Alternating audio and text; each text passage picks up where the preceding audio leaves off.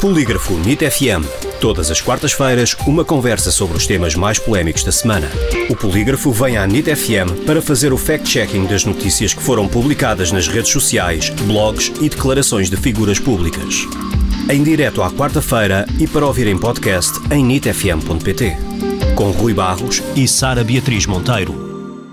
Bem-vindos a mais um Polígrafo NIT FM. Como sempre, temos o fact-checking semanal com a jornalista do Polígrafo, Sara Beatriz Monteiro. Olá, Sara. Olá, Rui. Hoje começamos com uma notícia do Brasil e sobre o governo de Lula da Silva, que supostamente mandou exonerar 8 mil militares logo na primeira semana em funções. Verdade ou mentira? A informação é falsa. E como é que chegamos a esta conclusão? Começámos por consultar a edição do Diário Oficial da União e verificámos que foram exonerados cerca de 980 cargos e não 8 mil militares. Além de o número de exonerações ser muito menor do que a anunciada na publicação, nem todas as pessoas exoneradas são militares.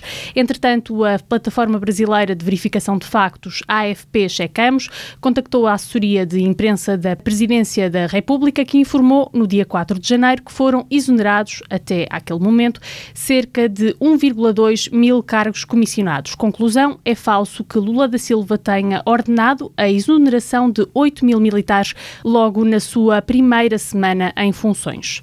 Em várias publicações no Facebook, baseadas num vídeo com quase 300 mil visualizações no YouTube, alega-se que Elon